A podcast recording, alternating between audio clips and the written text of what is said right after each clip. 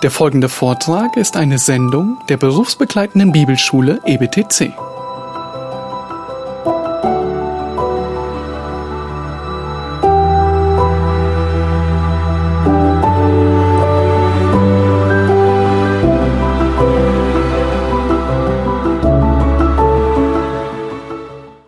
Liebe Freunde, lasst uns, lasst uns wieder einsteigen in den, in den Nachmittag und ähm, ich empfehle immer wieder einen, einen Blick auf diese Gliederung zu werfen, ähm, dass man so nach und nach wirklich ein Gefühl für, für die, die rote, den roten Faden bekommt, für den großen Duktus.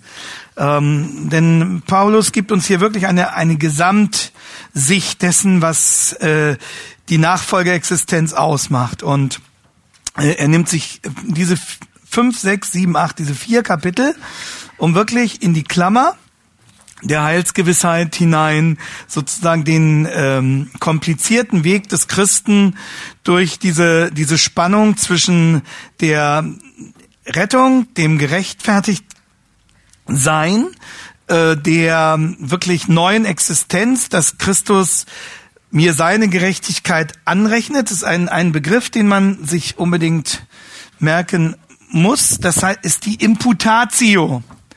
Also die Justificatio ist die Rechtfertigung und die Imputatio ist die Anrechnung, die Anrechnung der Vollkommenheit Christi. Und deswegen ist für diesen ganzen Prozess sowohl wichtig, dass er am Kreuz starb, als auch wichtig, dass er ein vollkommenes Leben geführt hat hier auf dieser Erde, ohne Sünde. Nur dadurch konnte er dieses vollkommene Opfer werden, nur dadurch kann er uns seine Gerechtigkeit anrechnen. Deswegen war es auch wichtig, dass er hier auf diese Erde gekommen ist und dass er auf dieser Erde dieses Leben gelebt hat, das er gelebt hat.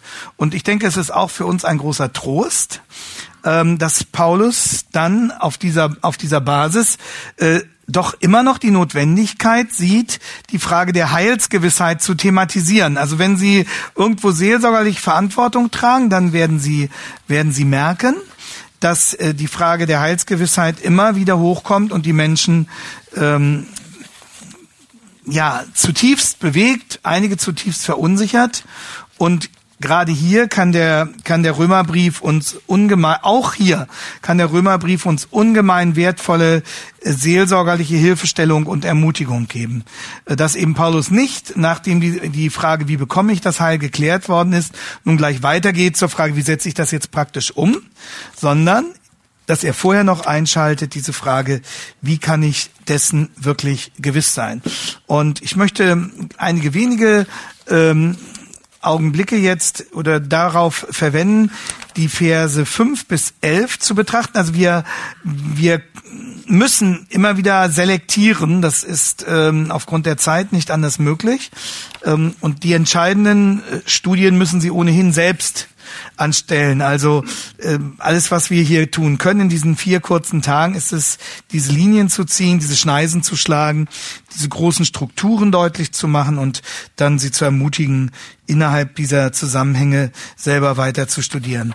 Ich möchte jetzt einige wenige Dinge dazu sagen, wie Paulus nun weiter begründet, nachdem er äh, am Anfang von Kapitel 5 gesagt hat, Peace now, also Frieden mit Gott jetzt, ist garantiert und die große, die große Zukunftshoffnung, wir dürfen der Herrlichkeit gewiss sein, das Ganze eingebettet in die Klammer, die bis zu Römer 8 reicht. So äh, entfaltet er jetzt in den Versen 5 bis 11 so etwas wie drei Liebesbeweise, die Gott jedem seiner Kinder schenkt. Ähm, der Kernsatz ist ja Vers 8, Gott Gott beweist seine Liebe, sagt Paulus. Gott beweist seine Liebe, nämlich dadurch, dass Christus für uns starb, als wir noch Sünder waren. Und dieser Liebesbeweis Gottes ähm, hat gewissermaßen drei Strahlen, ähm, drei Strahlen, in denen Gottes Liebe uns er, äh, erreicht. Und die will ich ganz kurz benennen, äh, um dann etwas ausführlicher eine, eine weitere grundsätzliche Erörterung in den Versen 12 bis 14 mit Ihnen zu betrachten. Also, zunächst ähm, dieser Liebesbeweis Gottes, Römer, Römer 5, ab Vers 5 bis 11. Wir lesen die Verse. Die Hoffnung aber lässt nicht zu Schanden werden, denn die Liebe Gottes ist ausgegossen in unsere Herzen durch den Heiligen Geist, der uns gegeben worden ist. Jetzt kommt der Heilige Geist auch explizit hier ins Spiel. Ist aufgefallen, vorher ist er nicht so in dem in der Weise erwähnt worden. Er wird dann ähm, ausführlicher in Kapitel 8 behandelt, was bewirkt der Heilige Geist. Ähm, Gottes Geist gibt Zeugnis unserem Geist und hat dann seine Bedeutung entsprechend bei der Darstellung des Wesens der Gemeinde und des Dienstes der Gemeinde. Ähm, aber hier hat der Heilige Geist eine ganz tragende Funktion bei der Zuwendung von Heilsgewissheit, die Gott uns schenkt. Also, in unsere Herzen durch den Heiligen Geist, der uns gegeben worden ist, nämlich mit der Bekehrung. Denn Christus ist, als wir noch kraftlos waren, zur bestimmten Zeit für Gottlose gestorben. Nun stirbt kaum jemand für einen Gerechten. Für einen Wohltäter entschließt sich vielleicht jemand zu sterben. Gott aber beweist seine Liebe zu uns dadurch, dass Christus für uns gestorben ist, als wir noch Sünder waren. Wie viel mehr nun werden wir, nachdem wir jetzt durch sein Blut gerechtfertigt worden sind, durch ihn vor dem Zorn errettet werden. Denn wenn wir mit Gott versöhnt worden sind durch den Tod seines Sohnes, als wir noch Feinde waren, wie viel mehr werden wir als Versöhnte gerettet werden, also für ewig gerettet werden, durch sein Leben. Aber nicht nur das, sondern wir rühmen uns auch Gottes durch unseren Herrn Jesus Christus, durch den wir jetzt die Versöhnung empfangen haben. Also es wird immer wieder deutlich, das ist ein abgeschlossener Vorgang. Äh, es ist nicht so, dass wir ständig wieder neue Christen werden müssen oder äh, in dem Sinne uns jeden Tag neu bekehren müssten, sondern sondern der Vorgang des Christwerdens ist zu einem bestimmten Zeitpunkt, wenn, wenn ein Mensch bei Christus angekommen ist, in ihm Vergebung seiner Sünden geschenkt bekommen hat, ist dieser Vorgang abgeschlossen. Heiligung wissen wir lebenslänglich. Rechtfertigung ist eine, eine Tatsache. So, und diese, diese Gewissheit, diese Sicherheit, dieses Abgeschlossene dieses Vorgangs macht Paulus auch an dieser Stelle sehr deutlich. So, wie begründet er nun die Heilsgewissheit? Das erste, ähm, Gottes lebendiger Liebesbeweis. Das ist Vers 5, die Liebe ist ausgegossen in unsere Herzen durch den Heiligen Geist, der uns gegeben ist. Und dann auch nochmal in Vers 11, wir rühmen uns, wir rühmen uns jetzt Gottes, unseres durch unseren Herrn Jesus Christus, durch den wir jetzt die Versöhnung empfangen haben. Also Gottes Liebe war nicht nur damals wirksam, als Gottes Sohn mitten in der Welt gewesen ist und für uns gestorben ist, ähm, sondern wo immer heute 2019 ein Mensch Kind Gottes wird, ist Gott mit seiner Liebe persönlich da. Gottes Liebe ist gegenwärtig, sie ist real. Gott lässt unsere Hörer wissen, ich hab dich lieb. Und wenn einer zu ihm kommt und sein, seine Vergebung in Anspruch nimmt, kann er dem voll vertrauen. Wie macht Gott das? Wie teilt er uns persönlich diese Liebe mit? Durch den Heiligen Geist. Also wer Christ ist, wer Christ wird, bekommt den Heiligen Geist. Und was bewirkt der Heilige Geist? Er schließt uns die Bibel auf und plötzlich verstehen wir, was das bedeutet. 1. Johannes 3, Vers 1, seht, welche eine Liebe hat uns der Vater erzeiget. Oder Jeremia 31, 3, dass Gott sagt, ich habe dich je und je geliebt. Darum habe ich dich zu mir gezogen. Und wir lesen das Gleichnis vom verlorenen Sohn, Lukas 15, der heimkehrt mit ganz neuen Augen und können uns plötzlich selbst in diesem Mann wiedererkennen, der da in die Arme genommen wird und sagen, der da in die Arme genommen wird, das bin ich. Und so macht uns der Herr durch den Heiligen Geist seine Liebe immer gewisser. Durch die Schrift, die er uns aufschließt, durch den Heiligen Geist, die wir verstehen im Heiligen Geist. In Römer 8, Vers 16 sagt Paulus das dann ganz ähnlich. Gottes Geist gibt Zeugnis unserem Geist, dass wir Gottes Kinder sind, dass wir geliebt sind. Und der Grund aller Gewissheit ist der, dass Gott uns lieb hat. Das ist der Grund unserer Gewissheit. Wenn du zu Jesus gehörst, dann kannst du mit Überzeugung singen, Gott ist die Liebe, lässt mich erlösen. Oder Jesus loves me, this I know, for the Bible tells me so. Not why I because I feel that, äh, sondern the Bible tells me so. Und der Heilige Geist lässt mich das glauben und ergreifen und verstehen. Gottes Liebe ist das Heilmittel gegen unser Zaudern und unsere Heilsunsicherheit. Und darum beginnt Paulus mit dieser starken These. Die Hoffnung wird nicht zuschanden werden. Die Hoffnung wird nicht scheitern. Sie wird nicht enttäuscht werden. Und er hatte ja dann geredet von der zukünftigen Herrlichkeit. Und jetzt sagt er, die Liebe Gottes ist ausgegossen. Übrigens steht ausgegossen hier in Vers 5 im Perfekt. Das heißt, sie ist ausgegossen und fließt nun immer weiter. Das ist nicht ein, sie ist da, wir sind gerettet, das ist ein abgeschlossener Vorgang, aber dieses Ausgegossensein der Liebe Gottes ähm, geht immer weiter, ja. Das ist nicht so am Anfang ein kräftiger Schluck der Liebe Gottes und irgendwann ist das Wasser abgestanden, sondern diese Liebe ist eine lebendige Liebe, ausgegossen. Und das ist keine Spezialerfahrung für einen kleinen Kreis, Das ist keine Spezialerfahrung für Leute, die nun eine besondere Salbung oder eine zusätzliche Erfahrung erleben dürfen, sondern das ist Standard, Standardprogramm. Die Hoffnung wird nicht zuschanden werden, denn die Liebe ist ausgegossen in unsere Herzen. Das ist der erste Grund für die Gewissheit. Der zweite Liebesbeweis folgt dann gleich in Vers 6 und wieder sagt Paulus, denn. Einmal, denn die Liebe Gottes ist ausgegossen in unsere Herzen und zum anderen, das ist im Griechischen auch immer so, denn, zweiter Grund, Christus ist, als wir noch kraftlos waren, zur bestimmten Zeit für Gottlose gestorben. Also das ist der zweite Liebesbeweis, Gottes leidende Liebe. Das erste Gottes lebendige Liebe, das zweite Gottes, zweite Gottes leidende Liebe. Damit hast du einen zweiten Grund für deine Heilsgewissheit. Guck hin, sagt Paulus. Am Kreuz beweist Gott seine Gerechtigkeit. Und hier in Römer 5 fügt Paulus nun hinzu, nachdem er also in Römer 3 gesagt hat, am Kreuz beweise ich meine Gerechtigkeit, sagt er hier in Römer 5, am Kreuz beweise ich dir auch meine Liebe.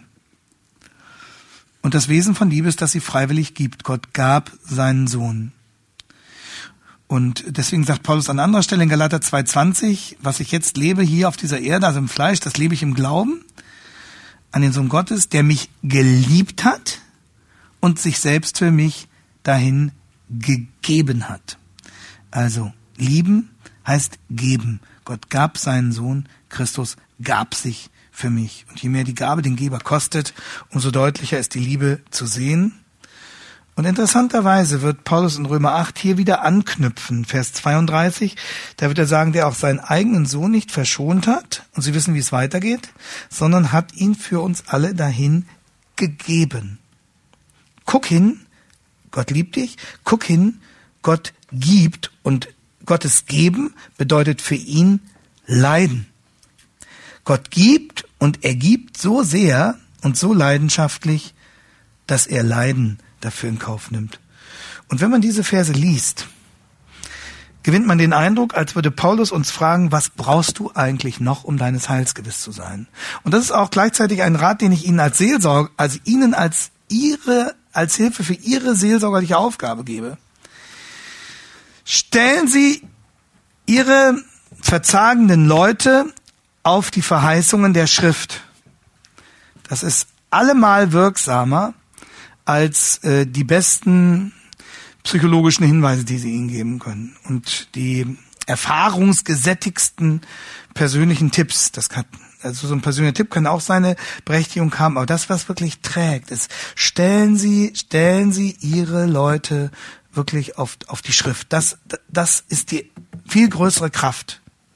Lesen Sie doch mal mit jemandem, der so kommt, Römer 5, 5 bis 11. Ich würde fast sagen, probieren Sie das mal aus. Probieren Sie das mal aus, wo einer völlig aufgelöst hat, ich weiß gar nichts mehr, ob Christus mich verworfen hat und so weiter. Jetzt, jetzt setzen Sie sich bitte mal her, schlagen Sie bitte mal Ihre Bibel auf, wenn Sie keine dabei haben, gebe ich Ihnen meine. Und jetzt lassen Sie uns mal lesen. Und dass er seinen eigenen Sohn gab. Also eine, eine lebendige Liebe ist das und eine leidende Liebe. Und das eine müssen wir noch klären. Ähm, wir finden hier wieder, wieder ein Porträt unserer Bösartigkeit. Das baut Paulus immer mal wieder so ein, wie so eine Miniatur äh, der realistischen biblischen Anthropologie. Lehre vom Menschen. Also, in Vers 6 sagt er, er ist für uns Gottlose gestorben. Also statt Gott zu lieben, haben wir gegen ihn rebelliert. Vers 8 sagt er, er ist für uns gestorben, als wir noch Sünder waren. Statt Gott zu dienen, haben wir seine Gebote gebrochen und seine Ziele verraten und seine Maßstäbe pervertiert. Und Vers 10 sagt er, wir sind versöhnt worden durch Jesu Tod, als wir noch Feinde waren. Also Gottlose, Vers 6, Sünder, Vers 8, Feinde, Vers 10. Und trotzdem hat er es gemacht. Und noch ein viertes Merkmal nennt er in Vers 6, äh, wir sind nicht nur gottlos, Sünder, Feinde, sondern zu allem Übel auch noch schwach. Das ist auch interessant, äh, als wir noch kraftlos waren, als wir noch schwach waren, äh, das heißt ähm, nicht, ihr, ihr wart schwach, also ihr wart zwar gutwillig, aber unfähig. Dagegen sprechen die anderen drei Merkmale. Die anderen drei Merkmale, gottlos, Feinde, Sünder, machen deutlich, wir waren nicht gutwillig.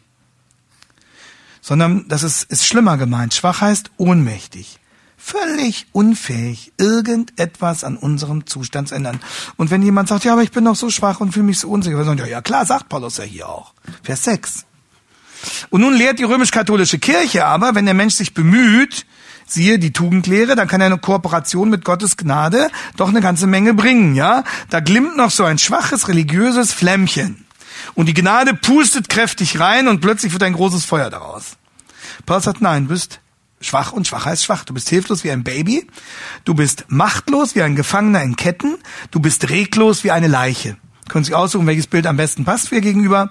Hilflos wie ein Baby, machtlos wie ein Gefangener, reglos wie eine Leiche.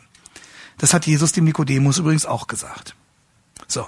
Und jetzt ist ganz klar, wenn da was werden soll, muss Gott höchstpersönlich eingreifen. Aber Gott hat es gemacht. Und zwar, er hat den Höchstpreis gezahlt. Brauchst du Heilsgewissheit? Da ist ein leidender Liebesbeweis. Er gibt, es kostet ihn alles. Und er gibt es für uns, die wir Gottlose sind, Sünder, Feinde und Schwächlinge. Wie kannst du da noch zweifeln an, an seinem Willen, dich zu retten? Wie kannst du da noch Fragezeichen setzen hinter seine Macht, dich zu retten? Und Eberhard Dahm hat das ähm, auch beim Vortrag bei uns in Hannover gesagt. Was ist das für eine Arroganz zu behaupten? Ja, nichts anderes kann mich aus, aus der Hand Gottes reißen, aber ich selber kann mich doch noch aus der Hand Gottes reißen. Was ist das letztlich für ein Hochmut, der aus diesen Worten spricht? Aber Paulus ist noch nicht fertig. Er hat noch einen dritten Pfeil im Köcher, er hat noch einen dritten Trumpf im Ärmel, einen dritten Liebesbeweis. Der lebendige Liebesbeweis, Heiliger Geist, der leidende Liebesbeweis, sehen, was Christus getan hat. Und jetzt kommt drittens der logische Liebesbeweis. Ähm, das sind die Verse 8b bis 10. Gott beweist seine Liebe zu uns dadurch, dass Christus für uns gestorben ist, als wir noch Sünder waren. Wie viel mehr nun werden wir, nachdem wir jetzt durch sein Blut gerechtfertigt worden sind, durch ihn vor dem Zorn errettet?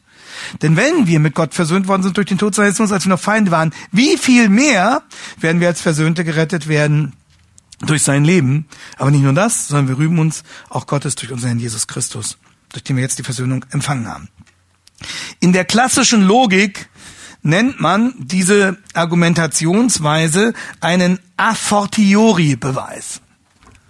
Paulus hat häufiger solche Argumentationsfiguren einen A, kann man lesen, ne? For soll ein R sein, Theorie, Beweis. Was heißt das?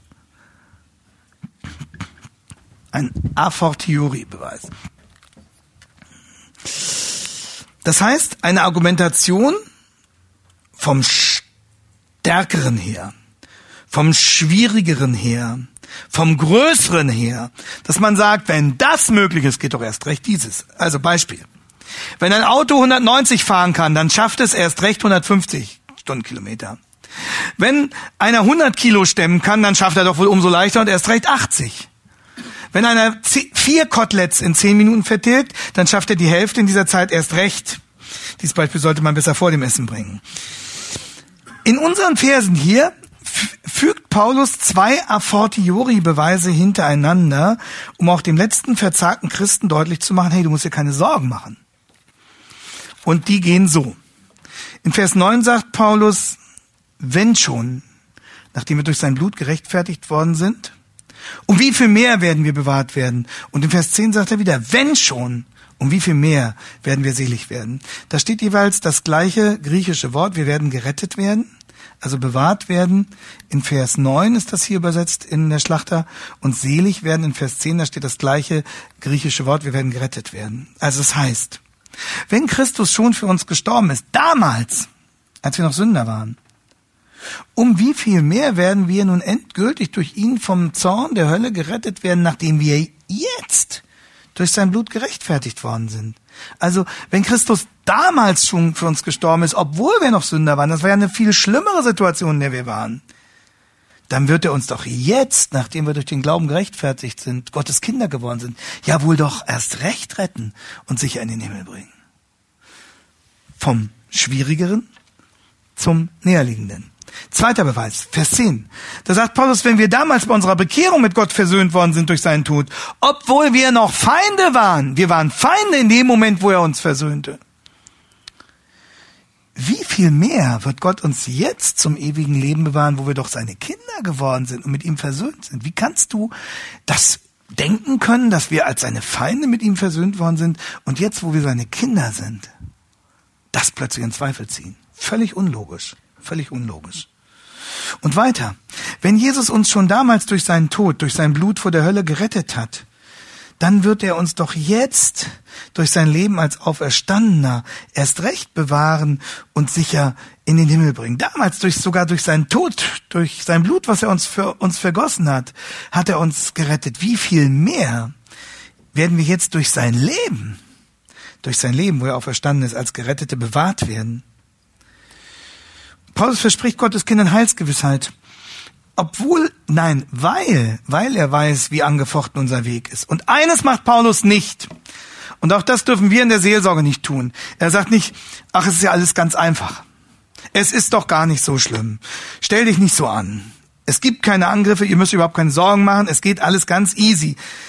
Das sagt er nicht, sondern er hat ja in Vers 3 hier sehr deutlich von der Bedrängnis gesprochen. Er leugnet ja nicht die Härte der Situation. Und wir werden in Kapitel 7 noch viel mehr davon lesen. Und Paulus weiß genau, nach menschlichem Ermessen kann kein Mensch sicher in den Himmel kommen. Also wenn es danach ginge, Benedikt Peters hat äh, in seinem Buch über Heilsgewissheit eben den Christen beschrieben als ein, eine einen Menschen, der sozusagen unter unsichersten Umständen, ja, äh, quasi ähm, wie wie so eine eine Dynamitladung, die jederzeit losgehen kann, ähm, total gefährdet nach menschlichem Ermessen. Aber obwohl das so ist, zögert Paulus keine Sekunde zu sagen, aber du brauchst dir keine Sorgen zu machen, weil der Herr dich durchbringt. Die Situation ist krass. Aber warum brauchen wir keine Angst zu haben? Und jetzt greifen wir wieder zurück auf Kapitel 3, weil unser Heil nicht an uns hängt, sondern an Gott. Und weil Gott uns liebt und weil er uns diese Liebe bewiesen hat. Also, ein dreifacher Liebesbeweis, ein logischer Liebesbeweis, ein leidender Liebesbeweis und ein lebendiger Liebesbeweis. Darauf baut Paulus unseren Trost, unsere ganze Zuversicht auf. Und dann geht er einen Schritt weiter und muss nun klären, ähm, und dafür wollen wir uns den zweiten Teil dieser Stunde äh, die Zeit nehmen, weil es auch eine ganz zentrale Argumentationsfigur hier in diesem dritten Hauptteil des Römerbriefes darstellt. Wie verhält sich das dann denn das aber mit unserer bedrängten Situation? Das müssen wir noch mal klären. Warum ist sie so? Und wie kann es sein, dass wir, obwohl wir zu Christus gehören, immer noch in einer so bedrängten Lage sind, ist da stimmt da irgendwas an unserem Glauben nicht? Machen wir was falsch? Glauben wir nicht richtig? Müsste das nicht alles reibungsloser gehen? Woran liegt das denn? Kann das sein, dass wir echte Christen sind, obwohl die Situation noch so ist, wie sie ist? Und das erklärt er jetzt in den Versen 12 bis 14. Und hier sehen wir, wie diese Verbindung unseres Lebensschicksals mit dem Adams begründet und erklärt wird. Also lasst uns lesen zunächst die Verse 12 bis 14. Paulus beginnt wieder mit einem Darum. Darum. Also Leute, hier gibt es einen engen Zusammenhang. Ich habe euch eben die Perspektive der Heilsgewissheit dargestellt. Aber weil Gott seinen Kindern diese Sicherheit garantieren will, darum hat er durch Jesus in einzigartiger Weise in die Geschichte eingegriffen. Und darum war es nötig, dass er seinen genialen Masterplan durchgezogen hat. Vielleicht hat sich mancher Leser gefragt, wie kann das sein? Ein einziger Mensch, und wenn es Gottes Sohn ist, ein einziger Mensch, kann er wirklich das Schicksal aller verändern? Und wie kann es sein, dass wir von einem einzigen Schicksal Adams derart gravierende Folgewirkungen noch erleiden? Kann es sein, dass ein Ereignis aus der Vergangenheit darüber bestimmen soll, was aus meiner Zukunft wird? Denn genau das behauptet der Römerbrief ja, dass ein Ereignis aus der Vergangenheit darüber bestimmen soll, was aus meiner Zukunft wird. Und hier kommt die Begründung. Diese Begründung, die sich nicht Menschen ausgedacht haben, sondern die uns Gott offenbart. Hier bekommen wir einen Einblick in eine grundsätzliche Wahrheit unseres Lebens, den wir nirgendwo sonst bekommen. Und äh, wir müssen uns unbedingt die Zeit nehmen, diese, diese drei Verse, 12, 13 und 14, noch zu verstehen. Viele Ausleger sagen, dass diese Verse, die wir jetzt vor uns haben, in den nächsten Minuten zu den schwierigsten Stellen in der ganzen Bibel zählen. Und ähm, diese Beobachtung hat eben dazu geführt, dass selten drüber gepredigt wird, weil viele einen weiten Bogen drumherum machen. Und damit verzichten sie freiwillig auf einen Schlüssel, der ihnen manche Tür aufschließen würde, der ihnen manche Frage beantworten könnte. Und ich möchte versuchen, das jetzt mit Ihnen gemeinsam äh, in einer halben Stunde diese, diese, diese drei Verse deutlich zu verstehen. Was ist der Kerngedanke? Lesen wir nochmal.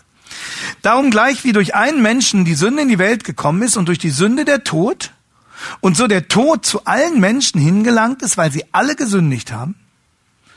Denn schon vor dem Gesetz war die Sünde in der Welt. Wo aber kein Gesetz ist, wo aber kein Gesetz äh, Entschuldigung, ähm, denn schon vor dem Gesetz war die Sünde der Welt, wo aber kein Gesetz ist, da wird die Sünde nicht in Rechnung gestellt. Dennoch herrschte der Tod von Adam bis auf Mose auch über die, welche nicht mit einer gleichartigen Übertretung gesündigt hatten wie Adam, der ein Vorbild dessen ist, der kommen sollte. Das ist wirklich kompliziert. Und wenn Sie genau hingucken, äh, dann sehen Sie, wie Paulus hier zwischendrin quasi abbricht. Äh, er holt weiter aus, als er ursprünglich geplant hat, ja? Er führt den ersten Satz gar nicht vollständig zu Ende. Weil er merkt, Mensch, ich, ich muss hier noch was zusätzlich erklären. Das haben wir manchmal bei Paulus. Also, versuchen wir es aufzudröseln. Es gibt hier diese Analogie, diese Entsprechung zwischen Adam und Christus. Wie die Menschheit durch eine einzige Person in das Verderben gerissen wurde, kann sie durch eine einzige Person daraus herausgerettet werden. Wie wir durch Adams Rebellion zu Gottes Feinden wurden, können wir durch Christi Rettungstat zu Gottes Kindern werden. Das ist die Basis. Wie wir von Natur aus in das Camp des ersten Adams gehören, so kommen wir durch den Glauben in das Camp des zweiten Adams, also Christi. Und in den ersten drei Versen erklärt Paulus nun die Seite des ersten Adam. Darum geht's uns jetzt noch in dieser Stunde vor allem. Und dazu holt Paulus weiter aus, als er ursprünglich geplant hat. Ähm, Vers 12a, da sagt er, wie durch einen Menschen die Sünde in die Welt gekommen ist und durch die Sünde der Tod und so der Tod zu allen Menschen hingelangt ist, weil sie alle gesündigt haben, denn schon vor dem Gesetz. Dann fügt er, einen, dann fügt er plötzlich einen anderen Gesetz, Gedanken hinzu. Und die Übersetzer, ich weiß nicht, ob das in der Bibel auch ist, haben das hier durch eine Klammer angedeutet. Haben Sie die Klammer auch? Und wo endet bei Ihnen die Klammer? Wo wird das aufgelöst? Genau, am Ende von Vers 17. Das heißt, erst in Vers 18 wird Paulus die zweite Hälfte des Arguments ergänzen. Ist auch krass. Und, und jetzt fragen wir, warum führt Paulus in Vers 12 den Gedankengang nicht zu Ende? Warum ergänzt er nicht den zweiten Pol? Warum spricht er erstmal nochmal weiter über Adam? Weil er merkt, dass er diesen ersten Teil noch weiter erläutern und erklären muss. Also, das heißt, bevor ich sagen kann, inwiefern Jesus der zweite Adam wurde, und da geht's dann wieder um das Geheimnis der Stellvertretung, muss ich erstmal genau, und das ist das eigentlich Schwierige, muss ich erstmal genauer erklären, was der erste Adam bewirkt hat. Der zweite Adam ist dann relativ einfach. Christus muss Mensch werden, um an unserer Stelle als Menschen die Strafe zu tragen. Aber was wir jetzt klären müssen ist, was hat uns der erste Adam eingebrockt? Und wie hat er uns das eingebrockt? Den Tod. Und deswegen erklären die Verse 12 bis 14, warum unser Leben von der ersten Minute an vom Tod überschattet ist. Benjamin Franklin hat gesagt, es gibt in dieser Welt nichts sichereres als, den, als die Steuern und den Tod. Und wir können, kennen den Begriff Tod sicher. Das kommt so sicher wie der Tod. Martin Lloyd Jones hat gesagt, diese Welt ist ein Ort von Friedhöfen. Der Tod ist universal. Und auf einer Uhr steht diese universal gültige Wahrheit. Stellen Sie sich vor, so eine große Standuhr, da steht drüber omnes vulnerant ultima necat. Alle verletzen, aber die letzte tötet. Ist krass, ne? Wenn Sie so eine, eine durchgängige Uhr sich vorstellen, jede Stunde verletzt den Menschen irgendwie. Ist natürlich auch ein bisschen pathetisch ausgedrückt. Aber omnis vulnerant, ultima necat. Das ist die Wahrheit. Und trotzdem, obwohl der Tod so real ist und uns dauernd umgibt, ist er nicht normal. Das reden sich zwar Leute ein, ach, der Tod wäre auch ganz normales und das gehört eben dazu. Der Tod gehört ganz normal dazu zum Leben und so. Und die Leute sagen das und sie merken genau, das ist wie das, das Schreien oder das Lachen der Kinder im Walde. Wir empfinden ihn als Bedrohung. Auch als Christen empfinden wir den Tod als Bedrohung. Wir wissen, der ist stärker und er hat ihn besiegt. Aber warum schreibt Paulus denn das, dass er lieber überkleidet werden würde als entkleidet? Dass er äh, es lieber hätte, wenn Christus zu seinen Lebzeiten noch wiederkäme und er dann dann gleich in diese neue Situation des Auferstehungsleibes hineinversetzt würde und nicht erst nochmal äh, durch diese dunkle ähm, Pforte da des Todes gehen müsste. Ähm, es ist doch interessant, dass seitdem der Mensch denken kann, er eine Antwort auf dieses Rätsel des Todes sucht. Und die Erklärung, die die meisten unserer Zeitgenossen glauben, wenn Sie sich mal so in Ihrem säkularen Umfeld orientieren, ist maßgeblich wovon bestimmt von der Evolutionslehre. Das ist die Erklärung. Ja? Dass man sagt, der Tod gehörte ja von Anfang an zum Leben dazu. Ohne Mutation und Selektion hätte es uns Menschen gar nicht gegeben, behaupten die. Und wir haben uns entwickelt aus unseren tierischen Vorfahren. Für Tiere ist es normal, ihren Instinkten und Trieben zu folgen. Der Mensch hat sich eben dann darüber hinaus entwickelt. Dann kommen Rationalität und Gewissen dazu. Aber in gewisser Hinsicht bleibt doch diese animalische, diese tierische Grundstruktur, die muss man etwas zivilisieren. Aber es gehört eben alles dazu. Der Tod ist kein Manko. Der Tod bewirkt die Weiterentwicklung. Er gehört ganz normal dazu. Er ist ein sinnvoller Faktor im Kreislauf des Lebens. Der Mensch ist nicht wirklich gut oder schlecht, sondern entwicklungsbedürftig. Absolute moralische Maßstäbe kann es nicht geben. Darum spielt auch die Kategorie Sünde keine Rolle, wenn man die Situation erklären will. Aber eine Gesellschaft kann sich Regeln geben und andere auf diese Regeln verpflichten. Und äh, was die Regeln sind, das bestimmen eben die stärksten Truppen, diejenigen, die die Power haben, um sich durchzusetzen. Das ist Sozialdarwinismus, Survival of the Fittest. Und wie gesagt, der Tod gehörte schon immer dazu, also ein konstruktiver Faktor, Mutation und Selektion. Und deshalb ist es in gleicher Weise sinnlos, nach der ursprünglichen Herkunft des Todes zu fragen oder ihm gar entkommen zu wollen. Und der Physiker Karl Friedrich von Weizsäcker, das war der Bruder eines der früheren Bundespräsidenten Richard von Weizsäcker. Karl Friedrich von Weizsäcker hat viele berühmte Aufsätze geschrieben, hat einen Aufsatz über den Tod geschrieben unter der Überschrift De morte nihil nisi bene. Es gibt so einen alten lateinischen Spruch, äh, wenn Sie Asterix und Obelix kennen, dann haben Sie ihn bestimmt da mal gefunden.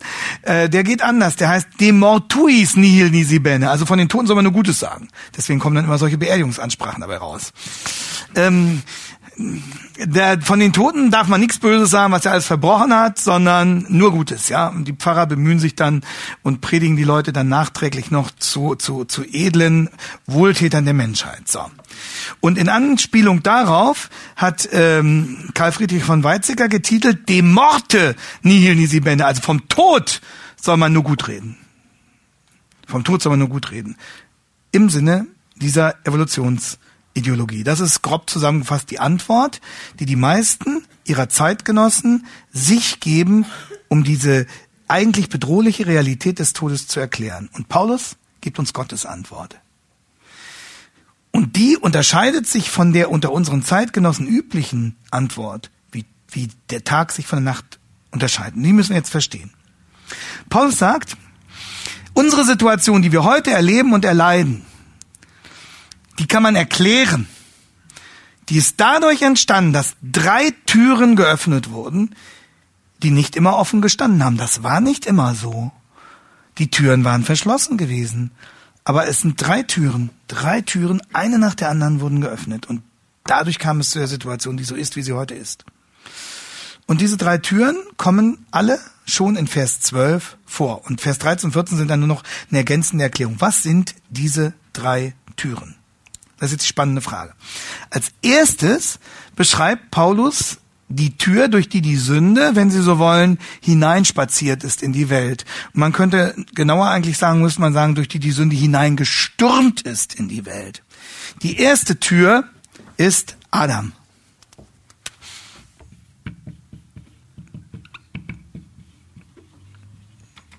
Adam ist die erste Tür. Darum gleich wie durch einen Menschen die Sünde in die Welt gekommen ist. Sie sehen die Tür. Das ist die erste Tür. Adam ist die Tür, durch welche die Sünde in die Welt überhaupt reingekommen ist. Und da steht ein ganz starkes Verb. Äh, das kann man übersetzen mit eingedrungen, wie bei einer Invasion. Die Sünde ist reingekommen, sie ist eingedrungen, sie hat sich hineingedrängt. Das heißt aber, sie war nicht immer da. Es gab eine Phase in der Geschichte, bevor die da so reingedrängt ist, in der die Welt ohne Sünde war, in der der Mensch ohne Sünde war. Das ist der totale Gegensatz zum Evolutionsdenken. Demzufolge war es immer so, war der Tod immer da. Aber nein, die Sünde hat eine Tür gefunden, die nicht verschlossen war. Und wie das historisch passierte, beschreibt die Bibel im dritten Kapitel, 1. Mose 3.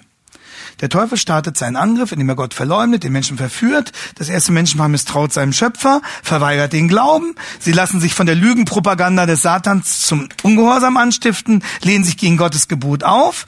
Die Rebellion beginnt nicht mit ihren Händen, sondern Satan zielt direkt auf ihre Herzen. Bevor die Sünde zur Tat wird, ist sie Gedanke, Gesinnung. Und das passt wieder zu dem, was wir bei Paulus in Römer 1 schon gelernt hatten, dass die Verweigerung der Anbetung zur Verkehrung des Denkens wird und in der Folge erst kommt dann die praktizierte Sünde. Und dann muss der Mensch feststellen, die Schlange hat uns betrogen. Paradise lost und die Folgen sind dramatisch, getrennt von Gott.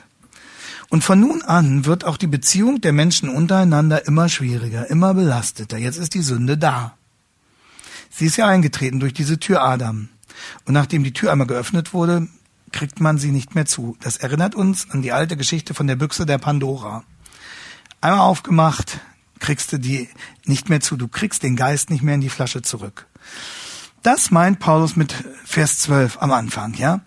Äh, das heißt nicht, dass die Sünde mit Adam begann. Die Sünde begann nicht mit Adam, die war vorher schon da. Wie es zur Rebellion des Teufels kam, ist nicht Paulus Thema. Das erfahren wir nicht.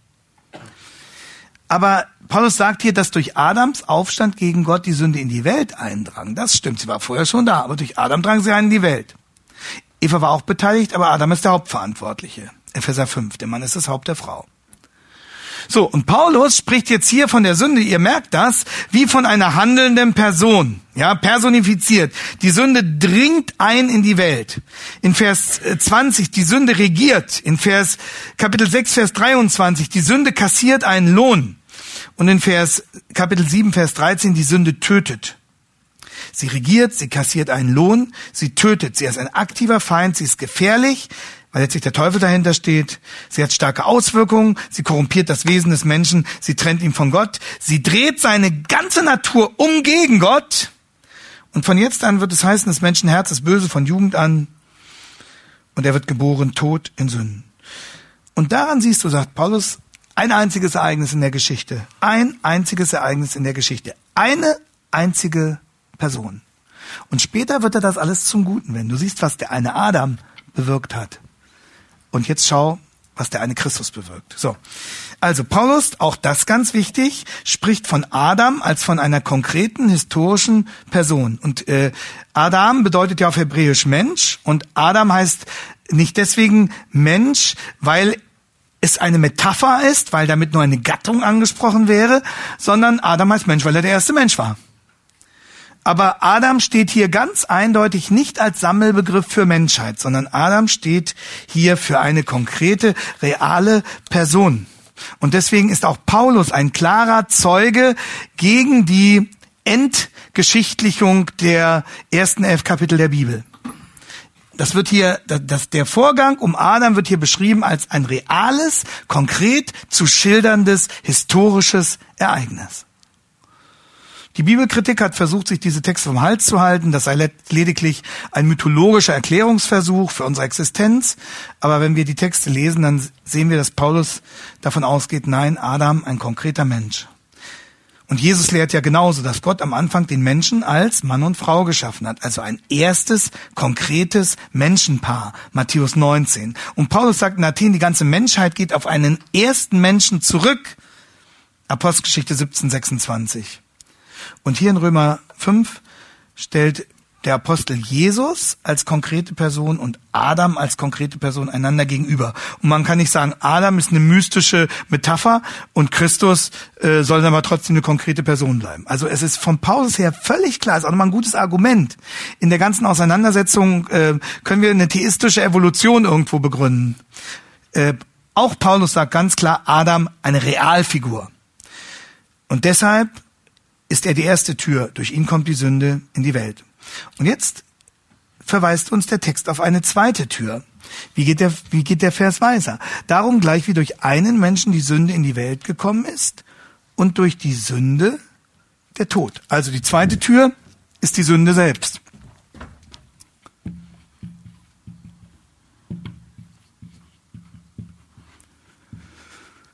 Durch Adam kam die Sünde in die Welt und jetzt wird die Sünde selbst zur Tür. Und wer tritt durch diese Tür ein? Der Tod. Über der zweiten Tür steht also Sünde und auch diese Tür ist nicht mehr verschließbar. Die Tür Adam, das lässt sich nicht mehr rückgängig machen und die Tür Sünde ist nicht mehr verschließbar. Und nachdem die Sünde erstmal da ist in der Welt, wird sie selbst zur Tür, durch die der Tod eindringt. Und wieder steht hier ein starkes Verb, hingelangt. Durchgedrungen kann man das übersetzen. Durch die Sünde ist der Tod gekommen, durchgedrungen, hingelangt hingelangt zu allen Menschen, schreibt Paulus hier in diesem Vers. Und er macht deutlich, diese Auswirkung beschränkt sich nicht auf Eva, beschränkt sich nicht auf Adam, sondern sie greift auf die ganze Menschheit über. Das ist wie eine Epidemie, die keiner stoppen kann, wie Pest, wie Cholera, wie Ebola, Pest, Cholera und Ebola zusammen. Paulus sagt, die Art und Weise, wie der Tod damals in die Welt gekommen ist, nämlich durch die Sünde, genau so ist der Tod auch zu allen Menschen hindurchgedrungen. So, und jetzt weißt du, warum du so bist, wie du bist. Das ist wie ein Kausalnexus. Bei uns greift der gleiche Mechanismus wie bei Adam. Zu uns kommt der Tod durch die gleiche Tür wie bei Adam. Keiner entkommt der Herrschaft des Todes, weil keiner der Macht der Sünde entkommt. Und dieser Tod, der da durch die Tür Sünde reinkommt, hat in der Bibel drei Aspekte. Damit ist einerseits der geistliche Tod gemeint, also die Trennung von Gott, Epheser 2, 1 bis 2, Tod in Sünden. Dann ist damit unser leiblicher Tod gemeint, die Sterblichkeit, kein Problem. Und noch ein dritter Tod ist damit gemeint, nämlich der ewige Tod. Die ewige Trennung von Gott, die Existenz in der Hölle, wird auch als Tod bezeichnet. Der zweite Tod sagt Offenbarung 21, Vers 8 dazu. Das ist der zweite Tod. Also drei Aspekte. Geistlicher Tod, Trennung von Gott, leiblicher Tod durch unsere Sterblichkeit und ewiger Tod, auf ewig die Trennung von Gott in der Hölle. Und das ist nicht nur die Situation von Adam, sondern aller Menschen. Adams Sünde wird zum Tod für alle und am Ende Vers 18 zur Verdammnis für alle. Dadurch sind alle unter dem Todesurteil Gottes und Kandidaten der Hölle. Das ist also die zweite Tür, die Sünde. Drei Türen zum Tod. Erste Tür, durch Adam tritt die Sünde ein. Zweite Tür, durch die Sünde tritt der Tod ein. Zu Adam und mit der gleichen Logik für uns alle. Aber Paulus, so kommt jetzt der Einwand, damit hast du eine entscheidende Sache noch nicht erklärt. Wenn du behauptest bzw. offenbarst, auch bei uns gilt der gleiche Mechanismus, auch zu uns kommt der Tod durch die Sünde, dann fehlt bitteschön noch die Erklärung, wie die Sünde zu uns kommt. Also wie sie zu Adam kam, hast du ja erklärt, beziehungsweise 1. Mose 3 hat das erklärt. Aber wie kommt die Sünde zu uns? Wodurch wurden wir Sünder? Und jetzt merken Sie, kommt diese Verknüpfung. Das ist ein schwieriger Gedanke, weil, weil das unserem Denken so fremd ist. Wodurch wurden wir Sünder? Und jetzt kommt sozusagen der schwierigste Teil dieses Verses. Wodurch wurden wir Sünder? Wodurch wurden Sie ein Sünder? Wodurch wurden Ihre Predigthörer ein Sünder? Und die Antwort, die Paulus gibt, lässt uns erstmal stutzen. Am Ende von Vers 12. Paulus sagt, weil sie alle gesündigt haben. Weil sie alle gesündigt haben. Ja, aber wir denken, sie haben gesündigt, weil sie vorher schon Sünder waren. Dann kannst du doch nicht sagen, sie wurden Sünder, weil sie alle gesündigt haben. Und äh, verstehen Sie, und woher weißt du das? Woher weißt du das? Und äh, wie kannst du das mit dieser Bestimmtheit sagen, dass sie ohne Ausnahme sündigen bzw. gesündigt haben? Auch über die, die noch noch geboren werden, so auch die Babys. Und was heißt das, dass sie alle gesündigt haben? Und wann soll das gewesen sein? Und jetzt kommt die überraschende Antwort, die uns Vers 18 darauf gibt. Da heißt es dann, Durch die Sünde des einen, nämlich durch die Sünde des einen Adam, ist die Verdammnis über alle Menschen gekommen. Das heißt, wir sind verdammt, weil Adam gesündigt hat. Seine Sünde wird uns von Gott angerechnet als unsere Sünde, kollektiv. Das ist offensichtlich die Aussage hier. So wie dann dem, der glaubt, Christi Gerechtigkeit angerechnet wird. So wird Adams Sünde uns von Gott angerechnet als unsere Sünde. Oder anders ausgedrückt, in Adam damals haben wir alle gesündigt, die gesamte Menschheit. Das ist das, was man auch mit dem Begriff der Erbsünde verbindet. Das ist, ist kompliziert, weil wir diesen Gedanken äh, normalerweise nicht denken. Aber was macht Paulus hier? Und er macht das nicht als seine Darstellung seiner persönlichen Meinung, sondern er offenbart uns damit äh, das, was die Schrift sagt, was Gott sagt. Er führt die universale Reichweite des Todes zurück auf die Sünde eines Mannes. Und jetzt versteht man auch etwas besser, warum Paulus in Vers 12 am Ende in der Vergangenheit spricht. Also im, im Griechischen steht da die Zeitform des Aorist, äh, die auf etwas Abgeschlossenes in der Regel hinweist. Paulus sagt, sie haben alle gesündigt. Das Verb beschreibt einen ganz bestimmten Zeitpunkt in der Geschichte, der zurückliegt. Das ist, ist Vergangenheit. Paulus sagt nicht, naja, irgendwann sündigen sie alle mal und deswegen hängen sie alle mit drin. Das sagt er hier nicht. Sondern er sagt, es gab da einen bestimmten Tag. Es gab einen bestimmten Zeitpunkt in der Vergangenheit, zu dem alle sündigten. Und das war der Zeitpunkt, als Adam sündigte. Als Adam sündigte, haben auch du und ich gesündigt. Das ist die Logik hier. Und, und Paulus erklärt auch nicht weiter, warum das so ist und wie das mit unserem humanistischen Gerechtigkeitsempfinden zu vereinbaren ist. Wir denken ja auch alle sehr individualistisch. Und die Bibel gibt dem ja auch in einer gewissen Hinsicht recht, dass jeder einzelne Mensch Verantwortung vor Gott hat. Aber Paulus offenbart uns das. Er sagt, das ist so. Gott bewertet das so. In Adam habt ihr alle gesündigt damals. Obwohl ich erst tausende von Jahren nach Adam geboren wurde, hänge ich mit in der Sünde von Adam drin, die Jahrtausende vorher passiert ist. Warum? weil ich zu der Menschheit gehöre, deren Haupt Adam ist. Und das meint Erbsünde. Verstehen Sie, das ist die, das ist die Argumentation von Paulus hier. Das ist uns nicht leicht eingänglich, dieser Gedanke, ja. Aber, aber er sagt es so und das heißt, Gott sagt es hier so. Also ich wiederhole das nochmal, weil es ein schwieriger Gedanke für uns ist. Obwohl ich erst tausende von Jahren nach Adam geboren wurde, hänge ich mit in der Sünde von Adam drin. Warum? weil ich zu der Menschheit gehöre, deren Haupt Adam ist. Ähm, das ist gewissermaßen die Spätfolge von Geschichte über viele Generationen hinweg. Und damit haben wir schon die dritte Tür zum Tod.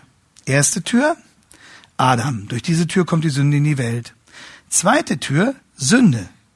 Durch diese Tür kommt der Tod in die Welt. Und die dritte Tür jetzt ist meine Geburt denn durch diese Tür komme ich hinein in die Adamsfamilie. Also die dritte Tür nach Adam und Sünde ist unsere Geburt. Und überlegen Sie mal, was das bedeutet für die kleinen Babys, die da zur Welt kommen. Äh, sie treten mit ihrer Geburt, durch die Tür ihrer Geburt ein in die Adamsfamilie und dadurch bekommen sie Anteil sowohl an seiner Sünde als auch an dem daraus folgenden Tod. Und deswegen schreibt Paulus in 1. Korinther 15, Vers 22, das können Sie als Parallelstelle daneben schreiben, 1. Korinther 15, Vers 22, in Adam sterben alle.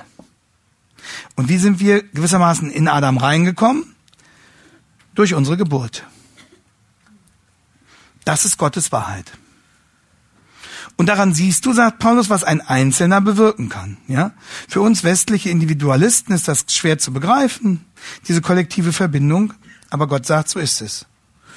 Und wenn, wenn jemand ganz bewusst im Alten Testament lebte, der, der kannte einige vergleichbare Fälle. Soll ich Ihnen mal ein Beispiel sagen? Josua 7. Josua 7. Da hat ein Einzelner, nämlich Achan, Gottes Gebot mit Füßen getreten und sich an der Kriegsbeute bereichert, anstatt sie zu verbannen. Und wie reagiert Gott? Zunächst mal macht er ganz, macht er ganz Israel verantwortlich. Josua 7, Vers 1. Gott macht das ganze Volk haftbar. In Achan hat Israel gesündigt. Und wann kehrte erst wieder Frieden ein? Nachdem Achan entlarvt und verurteilt wurde. In Achan hat Israel gesündigt. In Adam haben wir gesündigt. Das ist Gottes Bewertung, da gibt's nichts zu diskutieren. Und reingekommen in diese Adamsfamilie bin ich mit meiner Geburt. Seitdem bin ich Adams Erbe. Und äh, in weltlichen Zusammenhängen ist es so, dass sie ein Erbe annehmen oder ausschlagen können. Das würden wir gerne machen, dass wir sagen, sorry Adam, ich nehme das Erbe nicht an. Diese Gelegenheit haben wir nicht. In Adam haben wir gesündigt. Und Adam hat mir nicht nur seine Schuld vererbt, sondern Adam hat mir seine äh, durch die Sünde verdorbene Verdur Natur gleich mitvererbt. Also er hat mir seine Schuld vererbt und er hat mir diese verdorbene Natur mitvererbt. Woher weiß ich das? Das weiß ich aus Epheser 2, Vers 3. Paulus sagt dort, was sind wir da? Kinder des Zorns. Und seit wann? Von Natur aus. Lesen Sie mal nach. Epheser 2, Vers 3. Wir sind Kinder des Zorns von Natur aus. In Adam. Und Jesus sagt in Johannes 15, Vers 17, die Bosheit steckt uns im Herzen. Kinder des Zorns von Natur aus, Boshaft, Bosheit im Herzen. Und wissen Sie, deswegen äh, brauche ich mich gar nicht zu beschweren. Ich will ja auch sündigen. Als Adamit will ich sündigen. Ich will sündigen, ich will mein eigenes Ding machen. Ich will nicht, dass Gott Gott ist, wie Luther sagt, sondern selber Gott sein. Ich will selber bestimmen. Ich bin nicht nur ein Opfer Adams.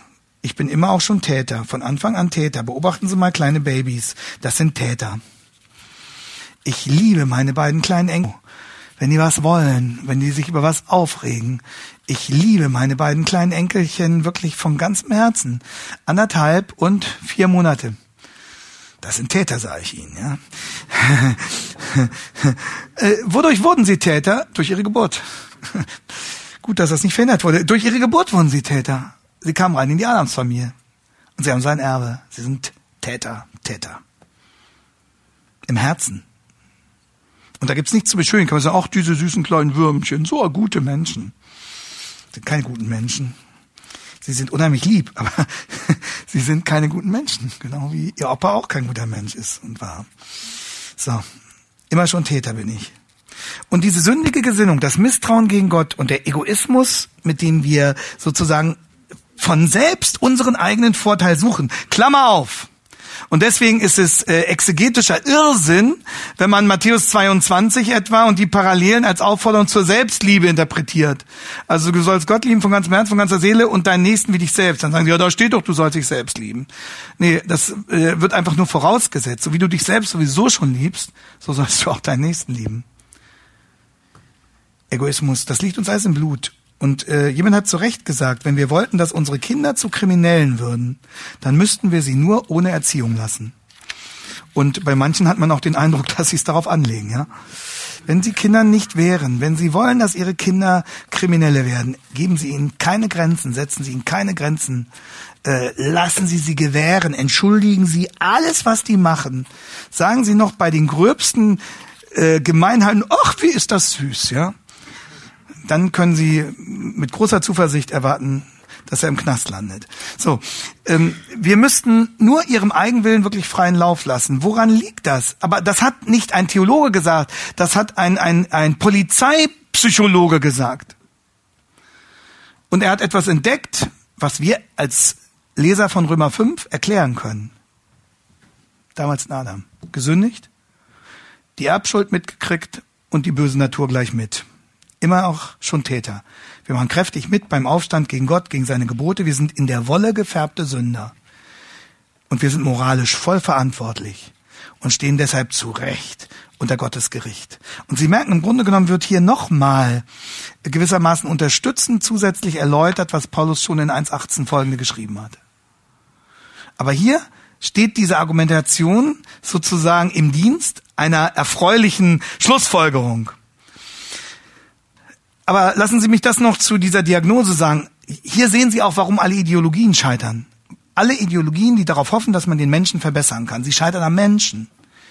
Die evolutionistische Illusion, dass der Mensch im Lauf seiner Entwicklung von selbst besser werde. Die humanistische Illusion, also Schiller, Goethe, Lessing und Konsorten, man könne den Menschen durch Bildung moralisch verbessern. Ne? Dieser Grundgedanke von Lessing, 18. Jahrhundert, sein, sein großes Werk, die Erziehung des Menschengeschlechts, als könne man durch Erziehung, durch Bildung den Menschen moralisch bessern. Oder der Kommunismus, der gesagt hat, der Mensch wird besser, wenn wir die Umstände bessern. Die wollen und die Umstände bessern wir durch ähm, die Veränderung des Besitzes der Produktionsmittel. Ja, so wollten es die Marxisten machen, die Humanisten wollten es durch Bildung machen. Die Evolutionisten vertrauten auf die Eigendynamik der Evolution, wie sie glaubten. Und alle diese Illusionen scheitern an der biblischen Diagnose, dass wir Sünder sind. In unserem Wesen, dass wir verfault sind von innen, weil wir gesündigt haben, damals in Adam. Universale Folge und keiner kann sich wegducken. Und das ist auch die Stoßrichtung, das müssen wir jetzt gar nicht mehr im Einzelnen auslegen, von Vers 13 und Vers 14. Adam hatte von Gott ein konkretes Gebot, das er übertreten hat, und genauso die Israeliten seit Mose, die zehn Gebote. Und die in der Zwischenzeit lebten, denen konnte man die Sünde, also die zwischen, so, zwischen Mose, also bevor Mose mit den Geboten kam, ne? Hier Adam, da Mose, so. Und äh, die in der Zwischenzeit lebten, denen konnte man die Gebot, die die Sünde nicht so konkret, äh, äh so präzise, so detailliert aufzeigen. Ähm, aber die Sünde war trotzdem da, sagt Paulus. Und dennoch herrschte der Tod auch unter denen. Warum? Weil sie in ihrem Herzen Sünder waren. Weil sie Teil hatten an der Sünde Adams. Das Gesetz war noch nicht in dieser Klarheit gekommen. Sie konnten noch nicht in diese Weise überführt werden. Und trotzdem waren sie schon Sünder weil die Sache von Adam nicht mehr rückgängig zu machen war. Keine Ausnahme und keine Ausrede. Drei Türen zum Tod. Drei Türen, durch die wir durchgegangen sind und die uns dahin gebracht haben, wo wir sind. Die erste Tür Adam. Durch diese Tür kommt die Sünde in die Welt. Die zweite Tür die Sünde. Durch diese Tür kommt der Tod in die Welt. Und die dritte Tür unsere Geburt. Und durch diese Tür kommen wir rein in die Adamsfamilie.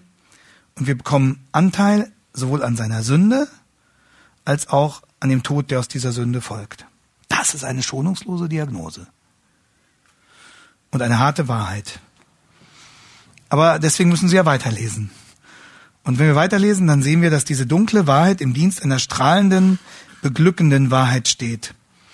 Und das deutet Paulus in Vers 14c schon an und wir lesen das jetzt einfach noch bis zum Schluss. Dennoch herrscht der Tod von Adam bis Mose auch über die, welche nicht mit der gleichartigen Übertretung gesündigt hatten wie Adam, also die haben dann eben andere Sünden gemacht, der ein Vorbild ist dessen, was kommen sollte. Ein Vorbild ist, passt mal auf, Adam ist eine historische Figur, aber Adam ist auch, auch ein Modell für, für etwas und wir wissen etwas Besseres, was kommen sollte. Aber es verhält sich nämlich mit der Gnadengabe nicht wie mit der Übertretung, denn wenn durch die Übertretung des einen die vielen gestorben sind, wie viel mehr ist die Gnade Gottes und das Gnadengeschenk durch den einen Menschen Jesus Christus in überströmendem Maße zu den vielen gekommen. Und dann, dann begründet Paulus das und sagt, ja, das stimmt, durch Adam ist alles kaputt gemacht worden. Aber Gott hat den zweiten Adam geschickt. Und der zweite Adam ist viel stärker als der erste. Der zweite ist Gottes Sohn. Und deshalb kannst du dich hundertprozentig darauf verlassen, dass das, was Christus gebracht hat, es war nur einer. Aber der eine war Gottes Sohn. Und du siehst ja schon sogar, wie ein Mensch eine solche universale Wirkung haben kann. Wie viel mehr der eine Sohn Gottes. Vers 18. Wie nun durch die Übertretung des einen die Verurteilung über alle Menschen kam, so kommt auch durch die Gerechtigkeit des einen für alle Menschen die Rechtfertigung, die Leben gibt. Und damit sagt Paulus nicht, dass alle Menschen gerechtfertigt werden, automatisch, ob sie glauben oder nicht. Aber damit sagt er, es kommt für alle Menschen der Christus, dessen Erlösung ausreicht für alle. Für alle, die sich dann im Glauben an ihn wenden. Für die alle reicht es aus. Also, ich fasse zusammen, im Camp Adam sind wir von Geburt an automatisch drin. In das Camp von Jesus, da müssen wir rüberwechseln. Wir müssen uns nicht freikaufen, wir müssen keine Vorleistung bringen, wir müssen nur schreien, Jesus hol mich hier raus. Wir müssen nur zu Jesus sagen, ich will nicht mehr an dieses tödliche Erbe von Adam gekettet sein. Ich brauche deine Vergebung. Und dann, dann können wir uns darauf verlassen, so stark das Erbe von Adam auch ist, an dem wir kleben, an dem unsere Welt klebt. Jesus ist stärker. Und so sehr Adams Sünde uns reingerissen hat, so viel mehr kann Jesu Vergebung uns rausreißen. Ich muss nur zugeben, wie sehr ich ihn brauche.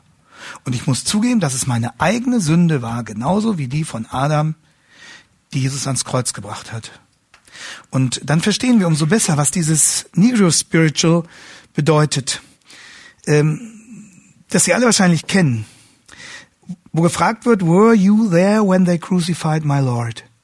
Warst du dabei, als sie meinen Herrn kreuzigten? Und die Antwort kann nur lauten, ja. Ja, ich war dabei. Denn er trug damals auch meine Schuld. Und das reicht aus, um mich zu retten, um mich aus dem Camp Adams in das Camp Jesu Christi zu holen.